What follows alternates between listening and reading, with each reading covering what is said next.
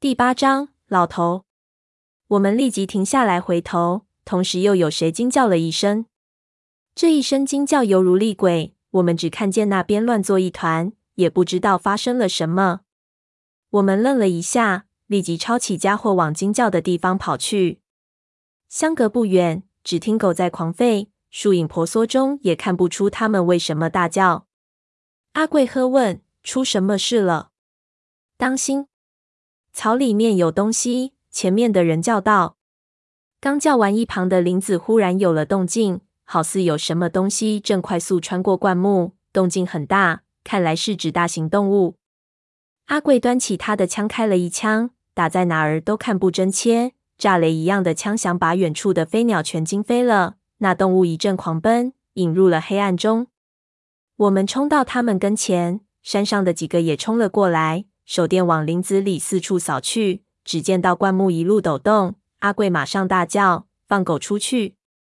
几个猎人打了声呼哨，猎狗一下就冲了出去。那气势和城里的宠物犬完全不同，一下前面就乱了套了。灌木摩擦声、狗叫声不绝于耳。阿贵他们立即尾随而去。几个人应该都有打猎的经验，用当地话大叫了几声，散了开来，跟着狗就往林子里跑。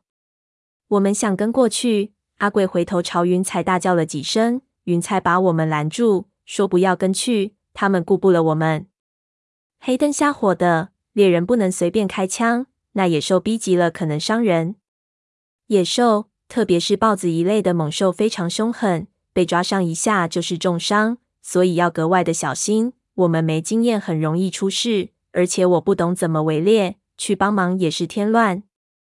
我自然是不肯，心说要论身手。闷油瓶还会给你们添乱。往前追了几步，却发现他说的添乱是另一回事。猎狗训练有素，三只分开摆出队形，冲到了那东西前面。那东西遭到围堵，立刻调转往回跑，而后面就是围上去的几个猎人。狗和人一前一后，正好形成一个包围的态势。这需要包围圈，每个人都有经验，否则猎物就可能找到突破点逃出去。阿贵他们不停地叫喊，让猎物搞不清状况，不知道该往哪个方向逃，只能在包围圈里不停地折返。同时，猎人们都举起了猎枪，不停地缩小包围圈。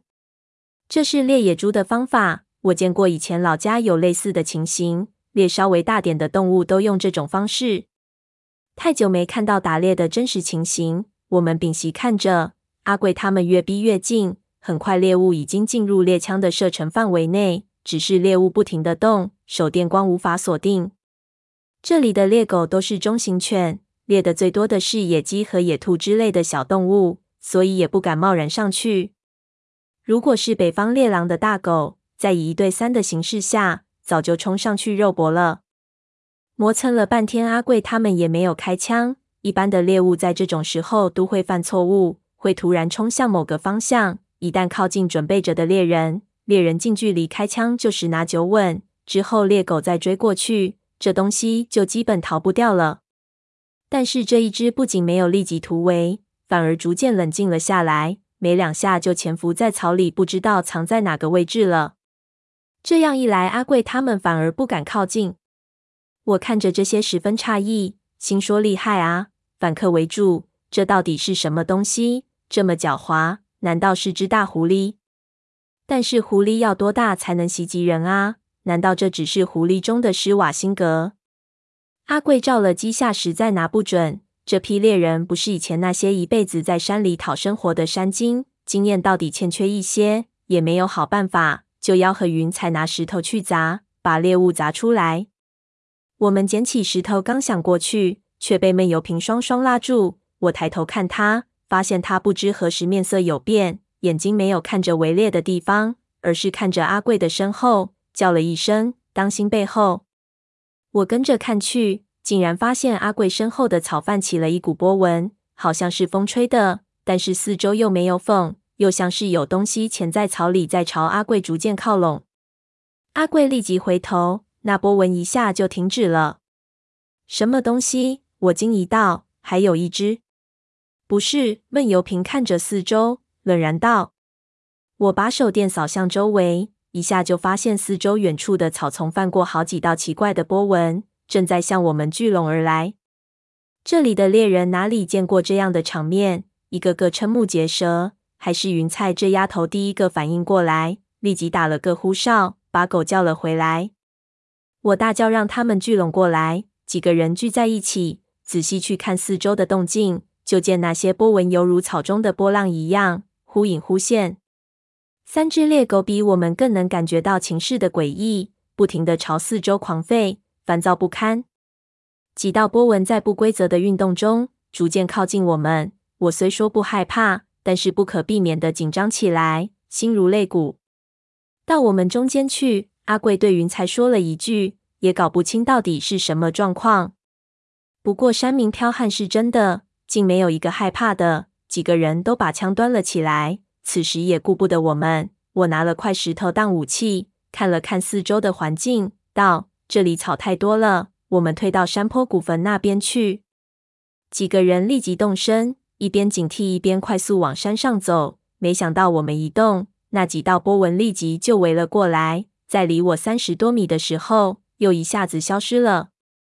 我们几乎没有时间紧张，就直接慌张了，正道也不走，直接顺着坡直线往上。山泥全是湿的，几个男的上去了，一下云彩就崴了脚，滑下去好几米。我拉了一把，结果自己也脚下一滑，脚下的泥全垮了。闷油瓶和阿贵停下来拉我，一下队伍的距离就拉开了几米。山坡上杂草密集的好比幔帐，我此时就听到四周的草丛里全是草杆被踩断的声音，十分密集，顿时心中燃起了强烈的不安。被拉起来后，我去找云彩。云彩崴了脚，已经疼得哭了起来。我冷汗冒的腿都不听使唤，咬牙拨开草，好不容易把云彩扶到山坡上。那边的烂泥已经又垮出了一个坑。我在他的小屁股上推了一把，上面的闷油瓶单手就把他拉了上去。我爬了几下，发现我体重太大，没人在屁股后面推我的话，那你吃不消我的重量，还得垮。于是企图往边上绕上去，没想到人被喝凉水也塞牙，没走几步，脚下的烂泥又垮了，我一下摔在山坡上，滑落了好几米。挣扎着爬起来，我听上头阿贵大叫：“跑开，快跑开！”听声音，我本能的知道他肯定看到了什么，立即往左移动。又听到阿贵大叫：“错了，不是那边！”一下我看到面前的草丛一阵骚动。接着，我看到一只小牛犊般大小、吊睛白额、似豹非豹的动物从草里探出上半身来，两只碧绿的眼睛放着寒光，一张脸真眉凝目，好似京剧脸谱里的凶妖一般。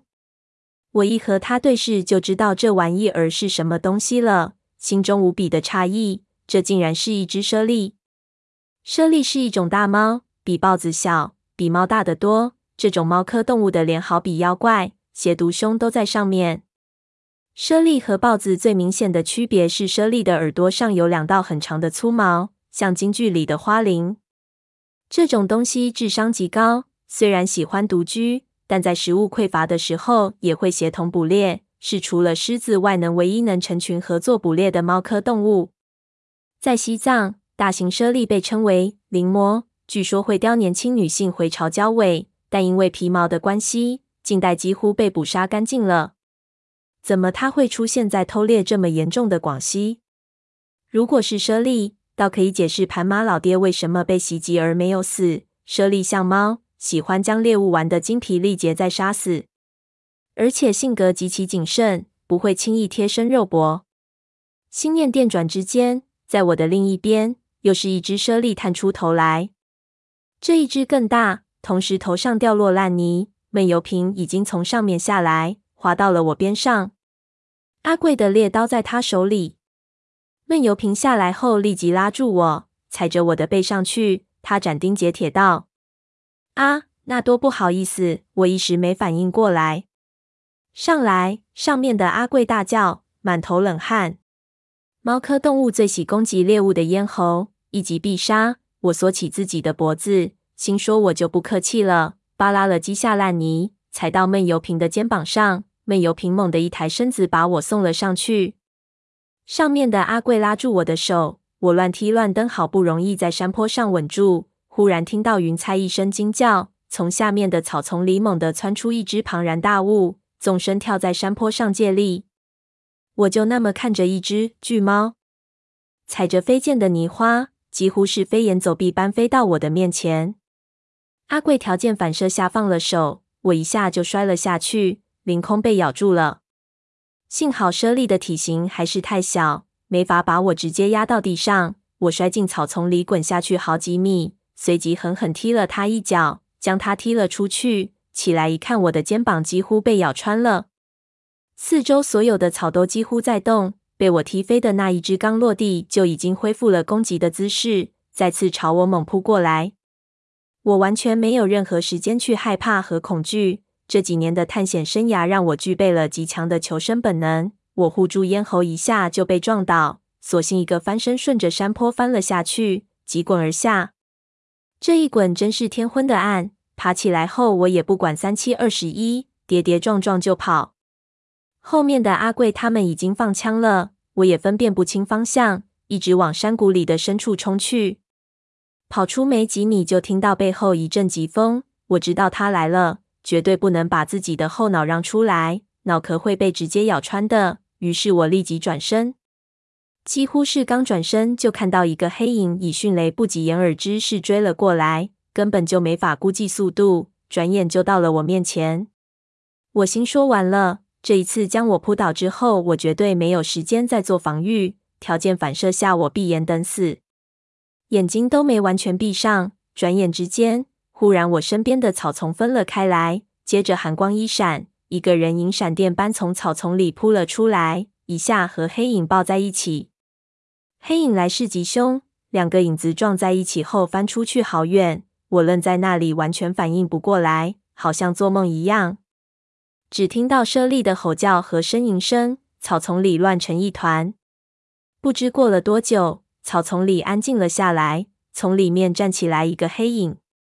我松了口气，那人影走了出来，走到了月光下，我才发现那是一个干瘦的陌生老头，浑身都是血，手里提着一把瑶苗特有的猎刀。那只大猞猁被扛在背上，似乎已经断气了。